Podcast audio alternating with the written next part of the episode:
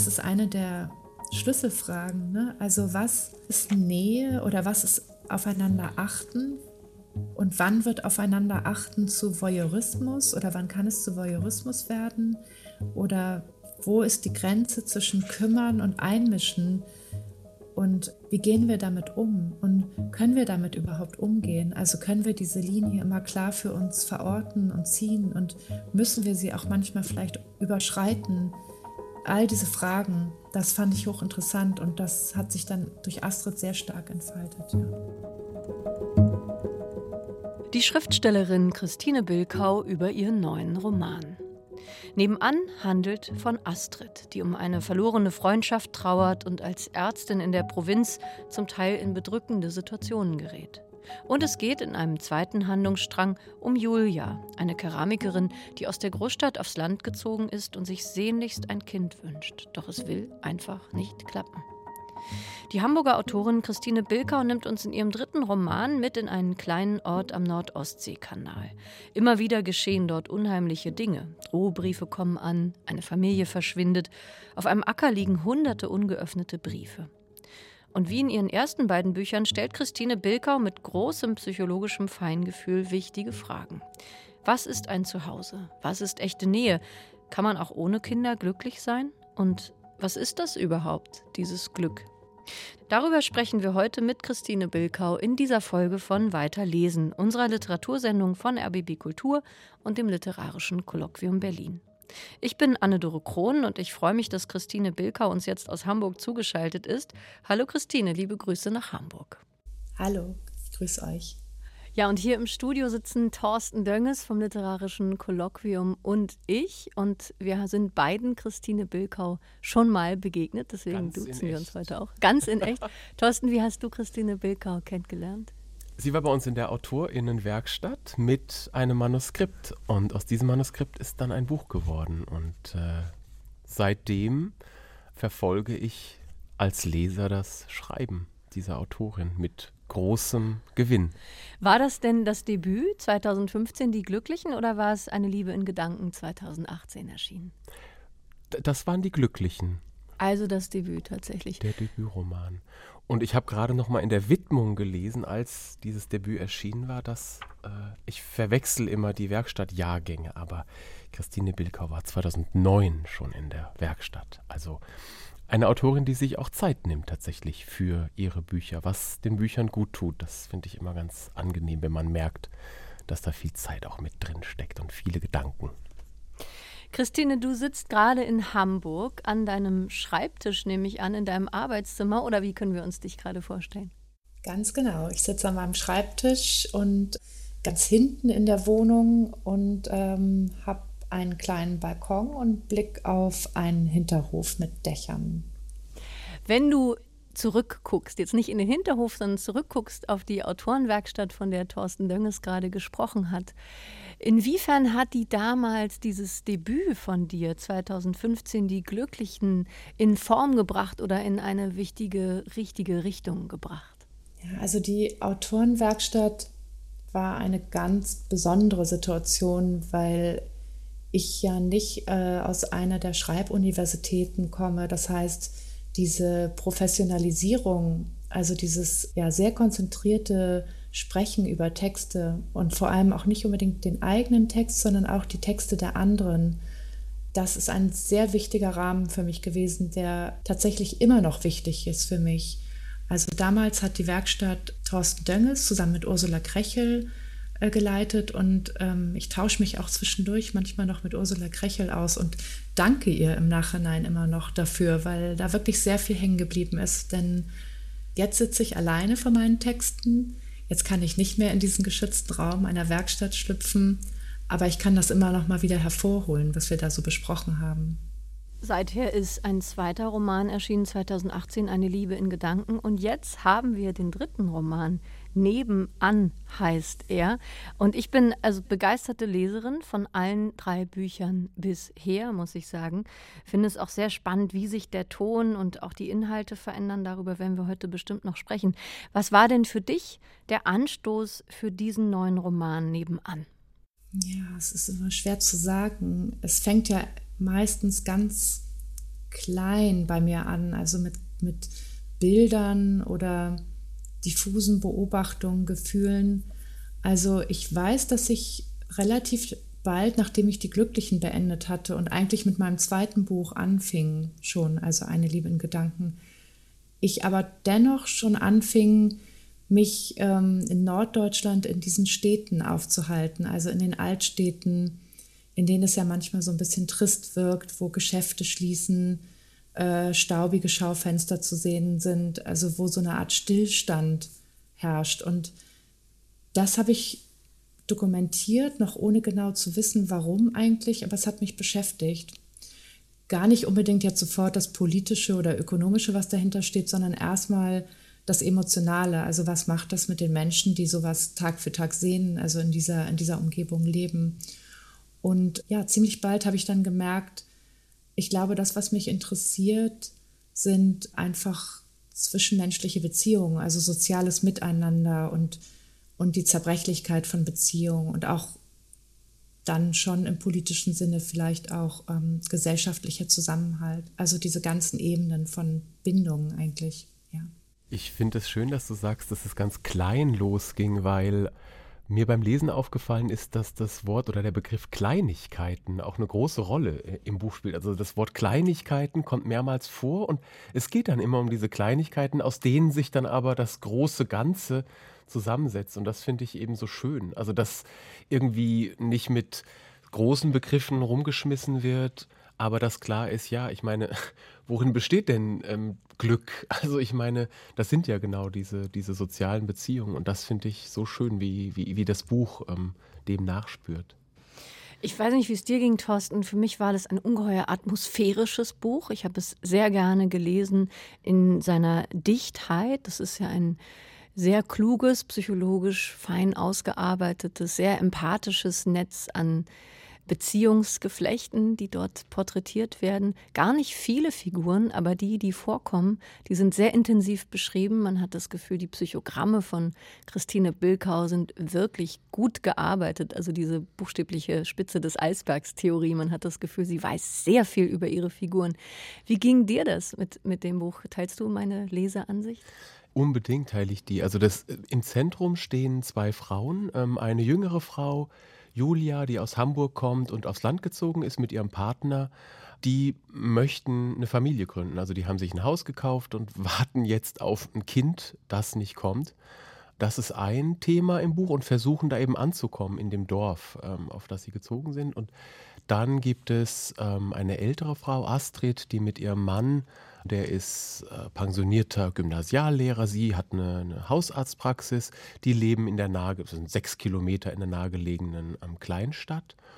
Und ähm, die beiden Figuren, denen folgen wir ähm, eigentlich durch ihren Alltag. Also dieser Julia und der Astrid. Und wie du sagst, äh, Anna-Dore, das ja, ist wahnsinnig dicht. Ich war unglaublich gerne bei denen. Das gibt auch viel zu denken. Tatsächlich, also es geht dann auch ins Politische. Das fand ich dann auch sehr, sehr spannend, wie sich äh, da eben aus den Kleinigkeiten auch das Große ergibt. Also zum Beispiel der Zustand von Innenstädten. Woran liegt es eigentlich, dass die so ähm, veröden? Und da gibt es eine schöne Bürgerdiskussion, an der wir dann teilnehmen können, wo, wo dann auch vieles klarer wird. Ja, das sind dann so, so Entwicklungen, die dann auch tatsächlich sehr viel über unsere Gesellschaft erzählen, aus diesen Figuren heraus. Christine Bilkau, ich habe in einer Rezension gelesen, dass du deinen Figuren immer mit großem Taktgefühl begegnest. Und das fand ich sehr schön formuliert und sehr treffend ausgedrückt. Ist das etwas, das du teilst? Wie, wie ist dein Verhältnis zu deinen Figuren während des Schreibens? Ja, das, das freut mich natürlich, wenn, wenn es so empfunden wird, weil es mir tatsächlich so geht, dass ich meine Figuren sehr gern habe auch wenn sie mich manchmal natürlich nerven oder wenn sie sich struppig und widerspenstig verhalten, ab einem bestimmten Punkt des Schreibens auch und ihren eigenen Weg gehen. Das ist ja aber gerade das Gute auch. Aber ich merke auch, dass ich ja eine, eine gewisse Fürsorge oder ein, ein Schutzbedürfnis entwickle. Und das ist vielleicht das, dass ich sie nicht, ich, ich gebe sie nicht komplett preis oder ich möchte sie nicht bloßstellen, sagen wir so, ich möchte sie nicht verraten, sondern immer in all ihren Schwächen auch ein bisschen schützen. Vielleicht ist es das, also das empfinde ich auf jeden Fall so beim Schreiben. Wie ging es dir zum Beispiel mit der einen der beiden Frauenfiguren, die Thorsten eben kurz umschrieben hat? Julia, Mitte, Ende 30 ist sie alt, ein sehnlichster Kinderwunsch, eine Keramikerin, die mit ihrem Freund, ihrem Partner in diesen kleinen Ort gezogen ist am Nordostseekanal. Wie hast du dich dieser Figur genähert? Wie hast du die aufgebaut? Ja, es fängt meistens so an, dass ich sehr viel schreibe für den Papierkorb eigentlich. Das weiß ich in dem Moment noch nicht, aber das stellt sich dann immer im Lauf der Arbeit heraus. Und das habe ich jetzt schon herausgefunden. Ich erschreibe mir die Figuren. Also ich, ich spiele mit ihr und so war das dann auch. Das heißt, ich, ich entwerfe Szenen, in denen ich sie agieren und nachdenken lasse und dabei finde ich heraus, wer sie dann ist. Und ähm, für mich war bei Julia besonders wichtig diese Verortung, also dass sie in diesem Haus ist am Kanal und dass sie sich ja auch sehr auf das Häusliche konzentriert. Also sie konzentriert sich ja sehr stark auf, ihr, auf ihren privaten Raum. Und äh, da war für mich dann eigentlich von Anfang an wichtig, dass da dieses Paradox ein bisschen entsteht, dass sie einerseits hier jemand ist, sie, sie sehnt sich ja sehr nach Verbundenheit. Also gleich diese erste Szene aus der ich dann auch ein bisschen lesen werde, wo sie sich diesem Kind annähert und das gleich so, eine, so mit Bedeutung für sie auch aufgeladen ist.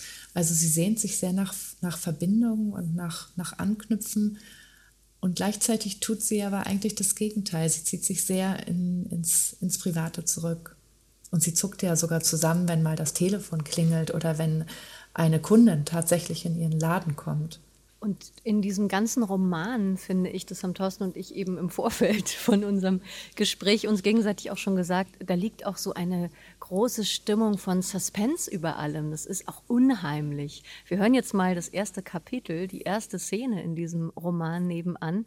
Und vorweggeschickt, eine Familie im Nachbarhaus verschwindet. Das ist eins der ungelösten Rätsel, das sich durchs ganze Buch zieht. Wir springen jetzt mal rein, Christine Bilkau nebenan.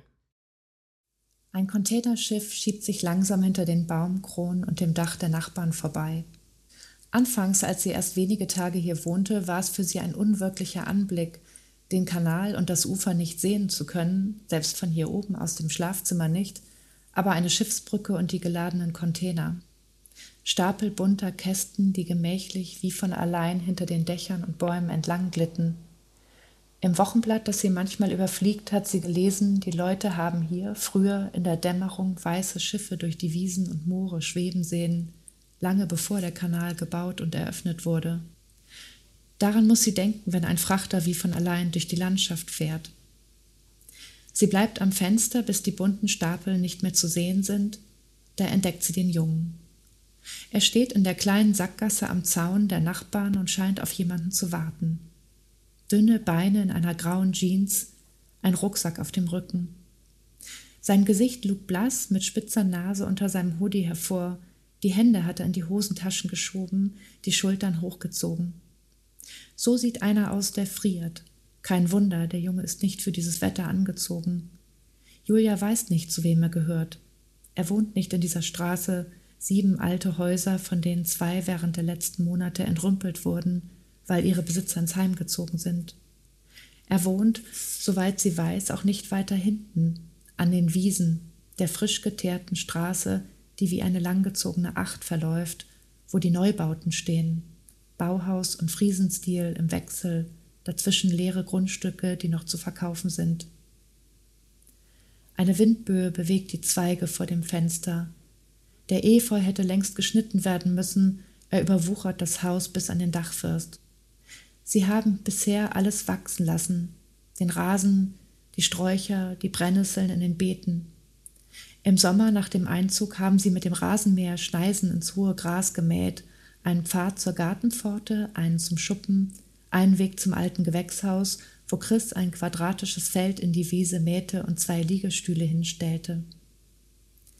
Sie geht nach unten, holt sich ein Glas Wasser aus der Küche, spült auf dem Weg ins Wohnzimmer mit einem großen Schluck die Folsäure-Zink-Kombination, das Vitamin D, das Q10 und die CCM-Kapsel hinunter. Sie kniet sich auf den Teppich vor die schlafende Hündin, drückt die Nase in Lizzies Fell, saugt den Geruch ein, Regenluft und nasse Steine, und sie muss an Frauen denken, die mit ihren Lippen und Nasenspitzen den Haarflaum ihrer kleinen Kinder berühren. Der Junge ist nicht mehr am Zaun der Nachbarn zu sehen. Durch das Gestrüpp am Ende der Sackgasse führt ein Pfad den Hang hinunter zum Kanal. Wer zu Fuß zum Anleger will, nimmt ihn als Abkürzung. Der Junge wird wahrscheinlich mit der Fähre rübergefahren und vor der Kirche auf der anderen Seite auf den Bus warten, der ihn in die Schule bringt. Er scheint spät dran zu sein, oder er schwänzt die ersten Stunden. Sie glaubt, sie hat ihn einige Male am Kanalufer herumtrödeln sehen, als sie mit der Hündin spazieren ging. Sie klappt den Laptop auf und öffnet das Forum, liest die neuen Einträge. Wir sind endgültig erschöpft nach 72 UZ und 15 Runden ICSI. Außerdem hat uns die PKD finanziell ruiniert. Wir denken an Plan B, falls jemand Erfahrung hat mit EZS, bitte PN. Sie besucht das Forum als stille Leserin seit vielen Monaten doch manche Abkürzungen und Wortschöpfungen hat sie noch immer nicht durchschaut. Draußen zerrt der Wind an der Wäsche. Chris hat die Sachen heute früh aufgehängt, bevor er zur Arbeit gefahren ist. Keine Wäsche zwischen Weihnachten und Neujahr hatte sie vor den Festtagen zu ihm gesagt. Warum nicht? Es bringt Unglück. Meinst du das ernst? Sie hat diese seltsame Regel von ihrer Mutter, obwohl die alles andere als abergläubisch war. Ein Stück Frottee auf einer Leine, da hängt ein sehr böser, gefährlicher Zauber dran, machte Chris sich über sie lustig.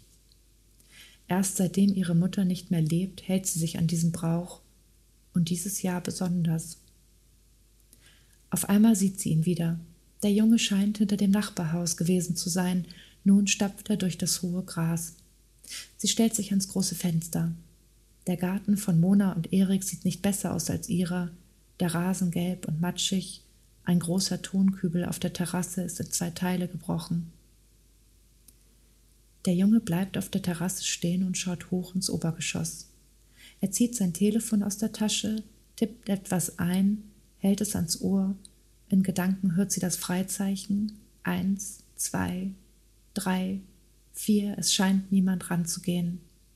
Während er durch die Fensterfront hineinspäht, öffnet sie leise die Tür und tritt auf die Terrasse. Die Holzbohlen sind kalt und rutschig unter ihren nackten Füßen. Sie steigt in die Gummistiefel von Chris, die an der Mauer stehen. Hey, sagt sie, während sie sich der Hecke nähert, doch der Junge scheint sie nicht gehört zu haben. Er wühlt jetzt in seinem Rucksack und holt einen Stift und ein Stück Papier hervor. Sie ruft noch einmal. Er hebt den Kopf, blickt sie wach und neugierig an. Weißt du, ob jemand da ist? fragt er. Für einen Moment ist sie überrascht, dass er sie ohne jede Schüchternheit so unverwandt anspricht. Weißt du, ob er hat das Du betont, als würden sie sich kennen, als hätten sie beide schon eine Weile gemeinsam hier gestanden und die Fenster angestarrt. Nein, ich glaube, sie sind noch nicht wieder zurück, antwortet sie, aber komisch, eigentlich ist doch schon wieder Schule, oder? Er schüttelt den Kopf. Wir haben noch Ferien. Ach ja, klar, sie nickt sofort, obwohl es alles andere als klar ist, für sie zumindest. Sie lebt nicht nach dieser Art Kalender, erste und letzte Ferientage, Schuljahresbeginn, Zeugnisausgabe. Na dann sind sie wahrscheinlich noch im Urlaub. Er blickt sie ungläubig an, als wäre Urlaub ein abseitiger Gedanke. Hast du überhaupt geklingelt? fragt sie ihn. Klar, hast du einen Schlüssel? Von meinen Nachbarn? Er nickt. Nein, tut mir leid.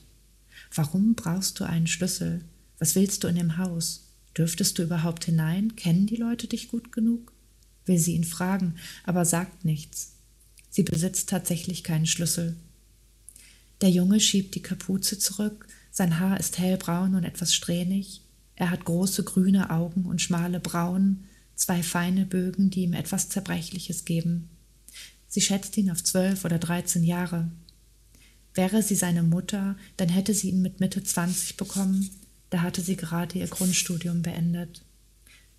Na dann, sagt sie und schiebt ein unentschlossenes Tschüss, bis bald hinterher. Zurück im Haus bleibt sie hinter dem Vorhang stehen, damit der Junge nicht sehen kann, dass sie ihn weiterhin beobachtet.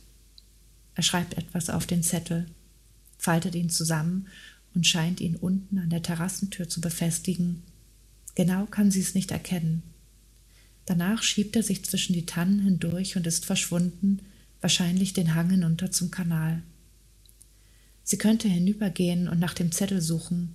Sie schämt sich sofort für ihre Neugier, außerdem weiß sie nicht einmal, ob Mona, Erik und die Kinder wirklich verreist sind. Gut möglich, dass einer von ihnen zu Hause herumhängt, genau wie sie gerade, und nur keine Lust hatte, an die Tür zu gehen. Wahrscheinlich hat der Junge eine Nachricht für die Mädchen hinterlassen, ein kleines Zeichen, ein ungewöhnliches auf Papier, nur auffindbar für eine Person, die weiß, dass sie suchen muss. Ja, vielen Dank, Christine Bilkau, für diesen Auszug aus dem Roman Nebenan. Wir haben jetzt gerade eine der beiden weiblichen Hauptfiguren kennengelernt, Julia, die in einem kleinen Ort lebt am Nordostseekanal. Und gleich am Anfang wird klar, das Nachbarhaus ist verwaist. Und neben den zwei Hauptfiguren, denen man sehr, sehr gerne folgt in diesem Roman, gibt es eben einige ungelöste Rätsel. Es gibt nicht nur die vermisste Familie, es geht auch um einen möglichen Mord, es geht um Umweltdelikte, es geht um Drohbriefe. Und mir fiel auf, dass das, diese Spannungselemente viel stärker sind als in den vorherigen Büchern von dir, Christine. War das von dir ein Anspruch, dass du hier eben auch Spannung halten wolltest, Spannung erzeugen wolltest und diese Thriller-ähnlichen Elemente einbauen wolltest? Ich würde sagen, es war eine Gratwanderung. Also ich wollte schon versuchen, mit Suspense zu arbeiten, aber nicht, nicht so, dass es dann überhand nimmt. Also nicht, dass, nicht so, dass es dann zum Thema des Romans wird.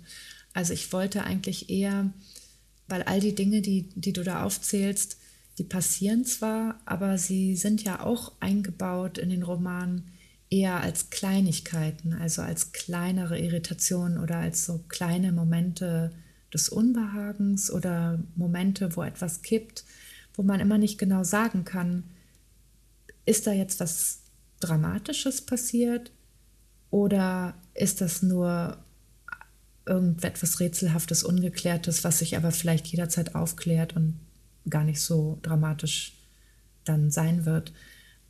Also diese, ja, diese Unsicherheiten, diese Kippmomente, Momente, damit wollte ich arbeiten. Die halten einen aber natürlich beim Lesen sehr gefangen. Thorsten, ging dir das auch so? Allein dieses Haus, in das Julia mit ihrem Freund zieht, ein altes Haus und jeder kennt das, glaube ich. Man ist in alten Gemäuern und weiß nicht, wer da vorher gelebt hat. Und es scheinen dann irgendwie auch noch die Geister der Vergangenheit dort durchzuwehen. Ja, das ging mir auch so und ich habe das auch als was Neues gelesen in den Büchern von Christine Bilker und es hat mir sehr, sehr gut gefallen. Also zumal sie damit auch spielerisch umgeht. Also es, äh, Julia fragt sich einmal an einer Stelle, na, wenn das jetzt ein, ich glaube, wenn das ein Gruselfilm wäre, ähm, dann würde jetzt das und das quasi passieren. Ähm, und spätestens da ist man dann ja auf der Spur und äh, will dann natürlich wissen, ja, wie verhält sich das denn dazu, zu dem Genre? Und das äh, hat mir sehr, sehr gut gefallen, wie ich da ja auf Trab gehalten werde durch diese Spannungselemente. Es gibt an einer Stelle den Satz im Buch, es sind die Wünsche, die echt sind. Also äh, es ist gar nicht unbedingt das, was wirklich passiert, sondern was wir uns vorstellen oder die Wünsche. Und das fand ich dann auch wieder so schön, weil sich das darin auch spiegelt, weil wir dann irgendwann uns auch vielleicht wünschen, ähm, dass mit diesem leeren Haus äh, was ganz Gruseliges passiert sein könnte, als Leserin, die irgendwie dieses Genre äh, mögen oder kennen oder so. Und ja, dann mach, machen wir uns alle unsere eigenen Vorstellungen und ja, so folgt dann irgendwie das Buch auch deinen Wünschen als Leserin, Anne-Dore vielleicht. Ein großer Wunsch der einen Protagonistin, der Julia, ist, ein Kind zu bekommen, schwanger zu werden. Und es gibt noch nicht sehr viel Literatur über den Kinderwunsch. Mir fiel sofort die österreichische Autorin Gertraud Klemm ein, die hat einen Roman geschrieben, Muttergehäuse, und sie hat damals gesagt, das ist das Buch, das mich getröstet hätte in unserer Zeit der Familiengenese. Ähm, sie habe nämlich immer nur Ratgeber gefunden, aber kaum etwas Poetisches zu diesem Thema. Christine Bilkau, ging dir das auch so, dass du das Gefühl hattest, die deutschsprachige Literatur hat noch mehr poetische Darstellungen von dieser Kinderwunschzeit und auch von diesem Milieu der Kinderwunschindustrie nötig? Hm, das weiß ich jetzt nicht, ob ich das so sagen würde, aber ich finde, dass sich durch diese Lebenssituation, die ja tatsächlich viele Frauen betrifft, also es ist ja wirklich ein großes Thema, sich durch diese Sehnsüchte, die da entstehen und die dann ja auch ähm, in unserer Kultur oder in unserem Diskurs eine Sprache bekommen und auch Bebilderungen bekommen. Und diese Räume, die da aufgemacht werden und diese Sehnsüchte, die da artikuliert werden, das hat mich vor allem interessiert. Also mit welcher Form von Text so eine Frau dann umgeben ist oder was sich dann da so, ja, in welche Richtung ihre, ihre Sehnsüchte sich entwickeln, die ja dann auch sehr, wenn man jetzt zum Beispiel diese Social Feeds mit diesen wunderschönen Bildern von Influencer-Müttern, die ihr fünftes und sechstes Kind bekommen und die perfekten Häuser und perfekten Küchen und perfekt gebackenen Kuchen zur Schau stellen, wenn man sich das alles anguckt, dann sind das ja auch sehr konservative oder teilweise sogar schon regressive Sehnsuchtsbilder, die da entstehen. Und davon wollte ich auch erzählen, wie sich das so miteinander verbindet und wie quälend und auch wie einengend das sein kann. So geht es ja vor allem Julia. Und für mich berührt das auch, und da verbindet sich das dann auch wieder mit diesem leerstehenden Haus, worüber wir gerade gesprochen haben, dieses Nachdenken über die Frage, was ist ein Zuhause? Also was, was bedeutet ein Zuhause und mit welchen Ideen und Sehnsüchten ist das verknüpft? Darum ging es mir dann auch, dass wir um diese Frage kreisen, ein Zuhause wird konstruiert oder gilt natürlich auch als ein Ort der Geborgenheit und der Stabilität. Und wenn wir aber länger darüber nachdenken oder auch den Blick weiter schärfen auf das, was um uns herum passiert, wissen wir natürlich, dass ein Zuhause ein sehr zerbrechlicher, fragiler Ort sein kann, wo schreckliche Dinge passieren können oder Menschen einsam sind. Und ja, darum ging es mir dann auch. Ähm, ich fand das ganz spannend, wie hier sehr konkret wurde. Es wird ja oft ähm, beklagt, dass es zu wenig weibliche Stimmen gibt oder weibliche Themen oder aus, aus der Perspektive von Frauen, aber das ist dann oft so abstrakt. Und hier ist es dann so ganz konkret. Also zum Beispiel das Thema, dass eben nicht jede Schwangerschaft erfolgreich und in Kuschelweich endet, sondern ähm, dass ganz oft auch diese, diese Hoffnung enttäuscht wird, die, die dann ein paar Wochen besteht. Und darüber, das hatten wir in der Werkstatt äh, vor ein paar Jahren, da ging es in dem Text um eine Fehlgeburt. Und da wurde uns klar beim Diskutieren, wie wenig äh, wir, also wir haben eigentlich alle gesagt, ich habe noch nie darüber gelesen. Und dann wurde uns aber klar, das ist für so viele Menschen, Familien, Paare ein Riesenthema. Und in der Literatur kam oder kommt es nicht vor. Und das, diese Diskrepanz ist ja bedrückend. Und das ist eben auch ein Aspekt an diesem Buch, dass wir sehr nah ähm, an diesen beiden Frauen sind und an ihrer, ja, an ihrem Erleben und ihren Gefühlswelten. Wir hatten letztes Jahr auch die Autorin Lisa Kreisler bei uns zu Gast hier in Weiterlesen, die in ihrem Buch Schreie und Flüstern sich auch dieses Thema vorgeknüpft hat. Also ich habe den Eindruck, dass es mehr und mehr Einzug findet in die Literatur, worüber ich mich sehr freue, weil das natürlich ein Thema ist, das nicht nur in Ratgebern aufgehoben ist, sondern selbstverständlich ein wichtiges Thema für die Literatur sein kann, für die Menschen, generell für alle Menschen. Das ist äh, sehr spannend darüber zu lesen alleine, Christine Bilkau, wie du diese Kinderwunschindustrie beschreibst mit Kunstdrucken an der Wand, wie die Protagonistin in diesem Wartezimmer sitzt und äh, alles furchtbar übergriffig findet, die Atmosphäre in dieser Kinderwunschklinik. Also das sind alles Szenen, die absolut beschreibenswert sind und äh, sehr bereichernd in diesem Buch. Ja, da ist ja auch eine große Kommerzialisierung im Spiel. Ne? Also bei diesen Bildern, ähm, diesen Kunstwerken, die dann eigentlich auch wiederum nur benutzt werden, um diese Sehnsüchte noch weiter anzukurbeln, damit diese Frauen dann auch wirklich dranbleiben und wirklich das Gefühl haben, sie müssen jetzt unbedingt in dieser Kinderwunschklinik noch einen dritten, vierten, fünften, sechsten Versuch starten. Das sind ja dann auch Da stehen ja auch dann ökonomische Fragen dahinter. Das ist eine ungeheuer große Qualität dieses Romans, dass viele Fragen gestellt werden, man sich selbst dadurch diese Fragen stellt, denn Christine Bülkau beantwortet diese Fragen nicht, sondern ähm, du stellst in diesem Roman Milieus dar, du stellst Dilemmata dar, du stellst eben die komplexen Beziehungsgeflechte dar und wir als LeserInnen fragen uns eben selbst genau diese Fragen. Unter anderem auch die Frage nach Freundschaft und damit sind wir bei der zweiten Protagonistin Astrid um die 60. Sie ist eine Ärztin und wir hören jetzt einen Auszug, einen weiteren Auszug aus deinem Buch, Christine, aus Nebenan und da geht es eben um diese Astrid, die lebt in großer Nähe zu der anderen äh, Figur, zu, zu Julia. Und sie treibt vor allem eine verlorene Freundschaft um. Durch die Tür dringt Musik. Es klingt wie Jazz, leise Trompete und Klavier. Astrid stellt sich einen kleinen Kreis von Leuten vor, die gemeinsam zu Abend essen. Sie fragt sich, ob sie wirklich klingeln soll. Sie würde Mali und die Gäste in Verlegenheit bringen damit. Mali würde sich verpflichtet fühlen, sie hereinzubitten, und sie würde das Angebot natürlich ablehnen. Wie viele Leute wohl um Malis Tisch sitzen und jetzt gerade genüsslich ihren Wein trinken. Sie macht sich nichts vor, natürlich würde sie das jetzt gern wissen. Da taucht Mali nach all den Jahren wieder auf, gibt ein Fest und lädt sie nicht zu sich ein.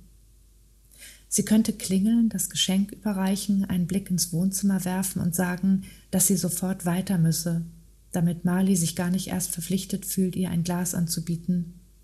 Sie schüttelt den Kopf. Es ist fast halb zehn. Wo würde sie jetzt eilig hin müssen, außer vielleicht zu einem Notfall? Und hätte sie einen Notfall, könnte sie hier nicht in aller Ruhe klingeln und ein Geschenk überreichen. Der Karton mit der Keramikschale liegt schwer in den Armen. Sie sollte sich jetzt entscheiden.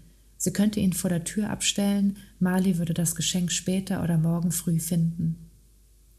In einem kleinen neuen Laden in der Altstadt hat sie die Schale entdeckt, glasiert in einem rauchigen Blau. Marley mag gebrochene Farben. In einem einzigen Winter hat Marley sich einmal vier Pullover gestrickt.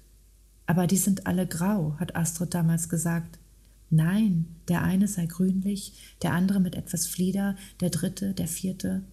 Mali hat auch für sie und ihre Jungen gestrickt, kleine und größere Schals, Mützen und Fäustlinge.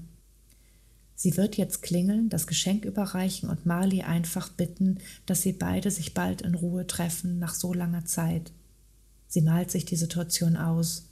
Sie würde im Flur stehen, die Gäste im Wohnzimmer sehen, womöglich gemeinsame Bekannte und Nachbarn. Was will sie hier eigentlich? Auf einmal kommt das Gefühl wieder durch, Trotz und Enttäuschung. Sie fühlt sich vor den Kopf gestoßen. Was hat sie so Schlimmes verbrochen, dass sie jetzt noch nicht einmal zu einer kleinen Party eingeladen wird? Vielleicht sollte sie akzeptieren, dass diese Freundschaft nur noch aus Erinnerungen besteht. Eine Art Erschöpfungsdepression hatte Mali durchgemacht, einige Monate nachdem herausgekommen war, dass Tobias mit den gequälten Tieren zu tun gehabt hatte. Mali war wochenlang krankgeschrieben gewesen. Richard ging weiterhin zur Arbeit, er ließ für eine Weile seine Mutter kommen, um den Haushalt am Laufen zu halten. Ansonsten veränderte sich nichts. Richard arbeitete und am Wochenende ging er angeln.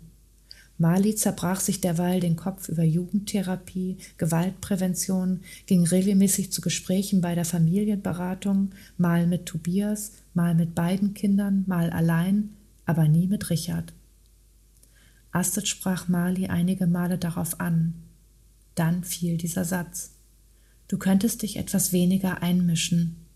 Von da an schien Mali sich zurückzuziehen. Sie sagte Verabredungen ab, ging seltener ans Telefon, im Garten trafen sie sich auch nicht mehr. So verging ein Jahr, dann zwei Jahre. Anna machte Abitur und zog nach Leipzig zum Studieren, dann machte Tobias seinen Abschluss und zog ebenfalls aus, und Mali die trennte sich von Richard und war weg. Alles Liebe, Glückwunsch, wir gratulieren. Astrid hat vorhin nicht gewusst, was sie auf die Karte schreiben sollte. Das Übliche schien ihr zu wenig. Ich wünsche dir, sogar dieser Satz kam mir auf einmal kompliziert vor. Sie fühlte sich befangen. Was wünschte sie Mali wirklich? Woher sollte sie wissen, was Mali fehlte und was sie brauchte? Wollte Mali überhaupt noch, dass sie ihr etwas wünschte? Vorsichtig stellt sie die Schale neben die Tür, damit später niemand darüber stolpert. Ihr ist kalt geworden vom Herumstehen. Der Frost auf den Blättern des Rhododendrons glitzert. Der Strauch ist riesig geworden, fällt ihr jetzt auf, ein Ungetüm, das den halben Vorgarten ausfüllt. Leise geht sie nach hinten in den Garten, unter ihren Schritten knistert gefrorenes Gras.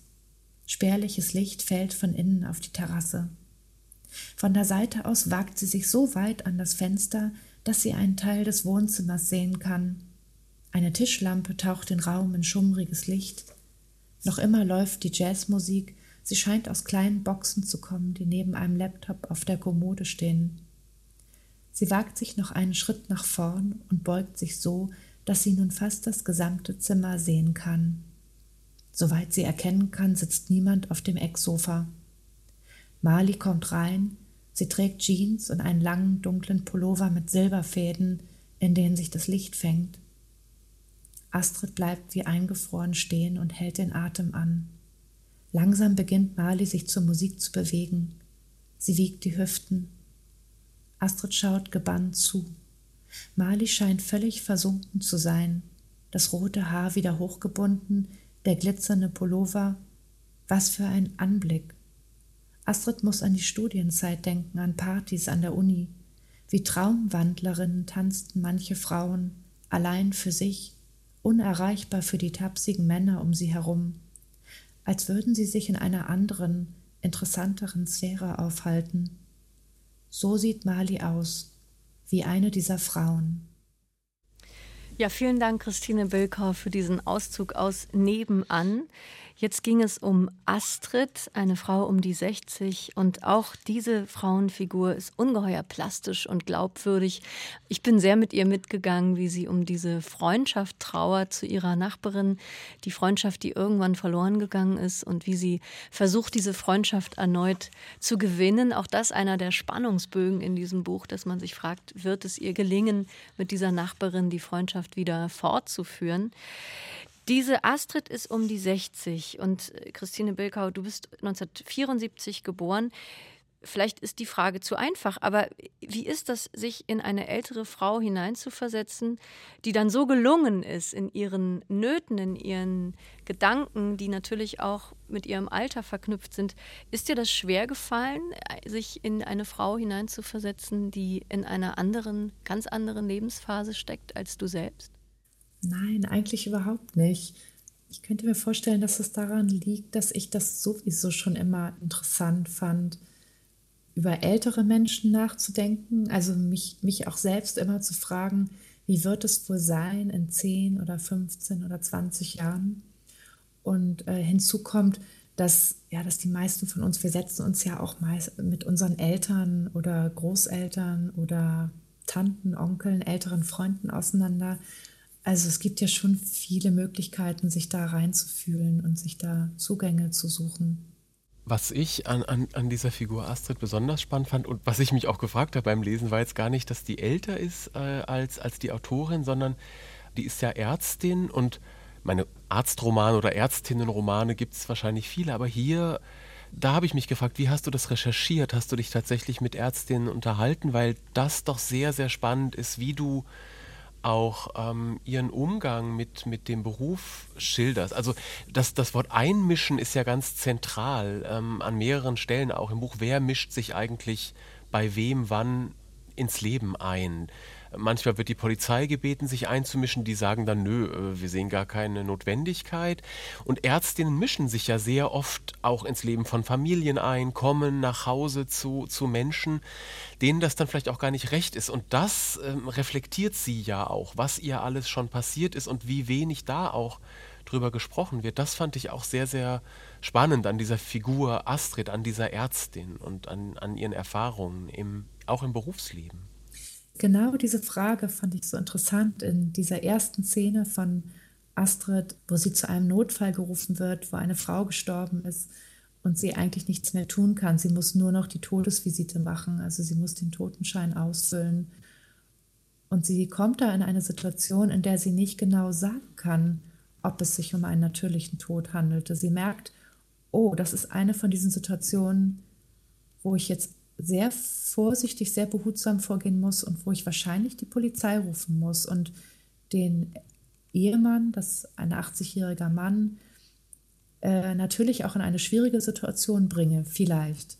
Und allein diese Minuten, in denen sie dann mit diesem Mann, der auch aufgebracht und auch etwas wütend ist, der findet das natürlich überhaupt nicht gut, was da jetzt passiert, diese Viertelstunde, in der sie alleine mit diesem Mann in diesem Haus an der Landstraße sitzt, darüber nachzudenken, ja, wie ist das eigentlich? Also wie ungeschützt sind Ärztinnen auch eigentlich manchmal, ne? wenn sie diese Hausbesuche machen und niemand weiß, dass sie da sind und sie da so für sich dann Entscheidungen treffen müssen. Das fand ich hochinteressant.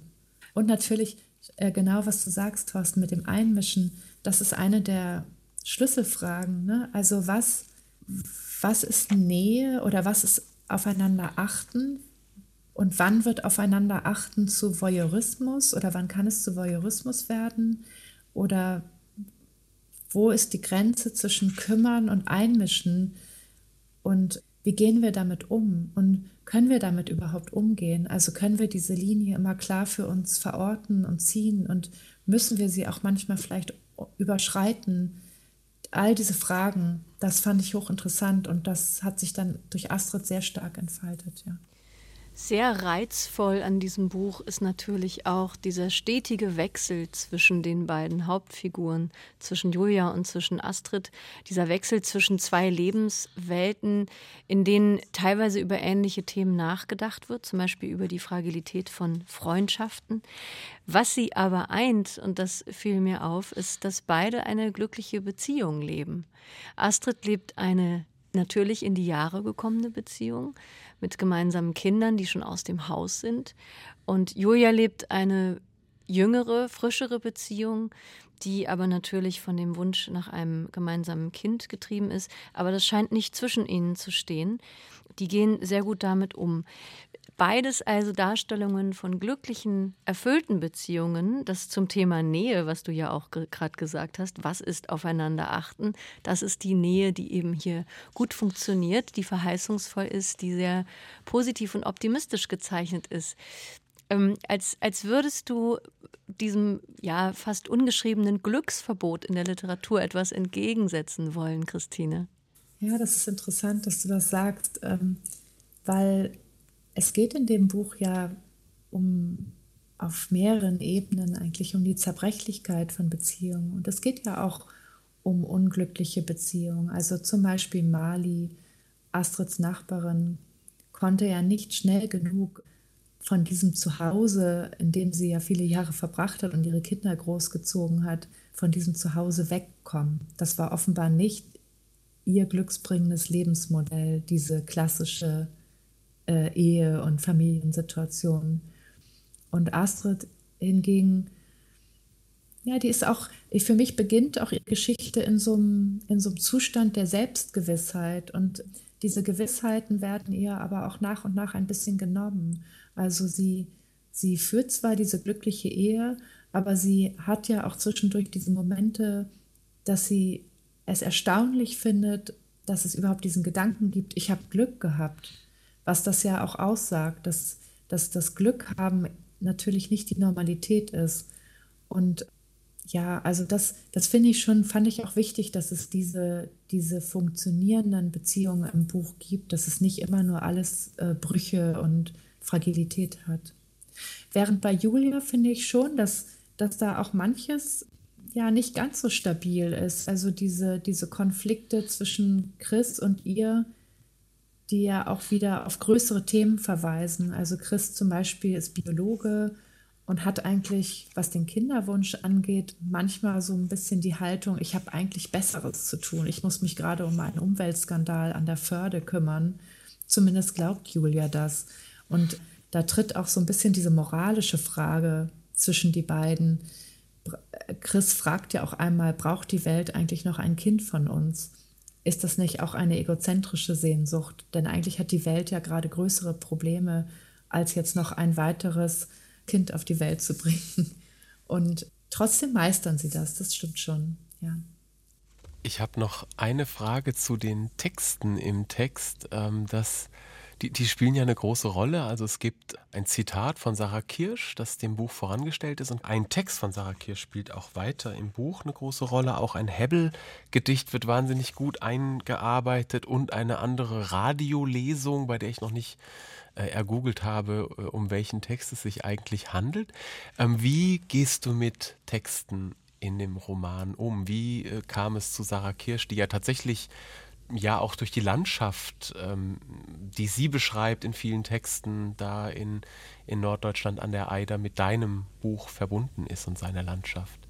Ja, also Sarah Kirsch und das, was sie über den Norden geschrieben hat, das war für mich sehr, sehr wichtig.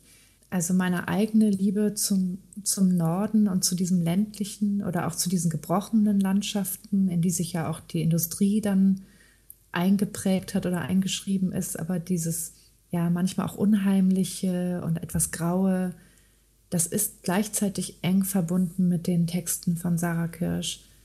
Und ja, dass, dass, dass Texte quasi sich in meinen eigenen Text einschreiben, das ist für mich fast ein natürlicher Vorgang, weil, weil es gibt für mich eigentlich gar keine referenzfreien Räume. Also auch mein Schreiben ist ja kein referenzfreier Raum. Und auch unser aller Alltag äh, ist ja einfach durchwoben von verschiedenen Arten von Texten, sei es Romane, Bücher, sei es eben eine Radiolesung, sei es Internet, sei es auch das Chaos äh, der Stimmen in einem Forum. Und das wollte ich gerne, das wollte ich erzählen. Das musste, das geht gar nicht anders. Für mich lässt sich Gegenwart so ganz gut erzählen. Also das ist ein ganz natürlicher Vorgang gewesen. Es ist auf jeden Fall ein Buch, das auf sehr, sehr vielen Ebenen etwas antickt, ob es politisch ist, psychologisch, intertextuell, soziologisch haben wir schon gehört, weil es um einen Ort im, in Norddeutschland geht, aber auch eben sehr poetisch in einer, ich sage jetzt mal, typischen Christine Bilkau-Sprache, denn da habe ich mich doch sehr an deine ersten beiden Bücher erinnert, Christine, an Die Glücklichen und an Eine Liebe in Gedanken. Diese unaufdringliche, eindringliche, sehr poetische Sprache. Wie hast du zu dieser Sprache gefunden? Ja. Geschieht die auch durch Reduktion? Vielleicht das noch als Nachfrage, weil du am Anfang gesagt hast, dass du inhaltlich oft ganz viel aufschreibst und dann reduzierst, dir die Figuren erschreibst.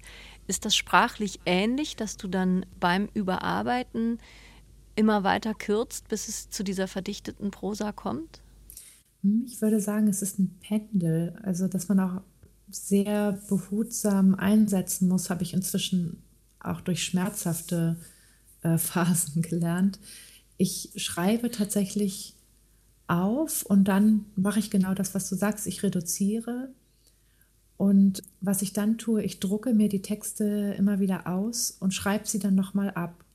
Das ist, klingt etwas mühsam, ist aber unheimlich wichtig für mich, dass ich das Ausgedruckte neben mir liegen habe und nochmal abtippe. Und in diesem Abtippen komme ich wieder in diesen Fluss des Textes und kann dann das Reduzierte wieder auf neue Weise verdichten.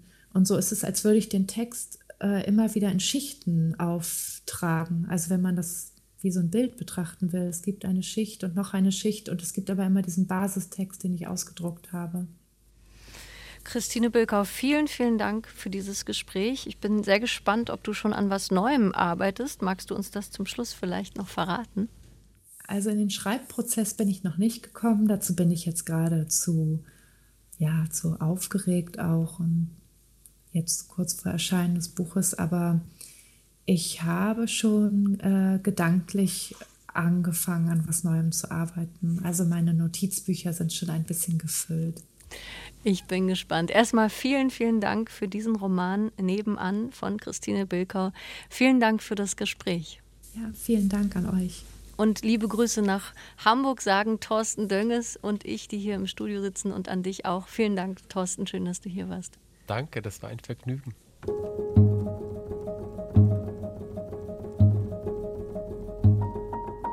Christine Bilkaus neuer Roman Nebenan ist im Luchterhand Verlag erschienen, hat 288 Seiten und kostet 22 Euro. Das war Weiterlesen für heute, unsere gemeinsame Literatursendung von RBB Kultur und dem Literarischen Kolloquium Berlin. Ich bin Anne-Dore Krohn. Tschüss, lesen Sie weiter.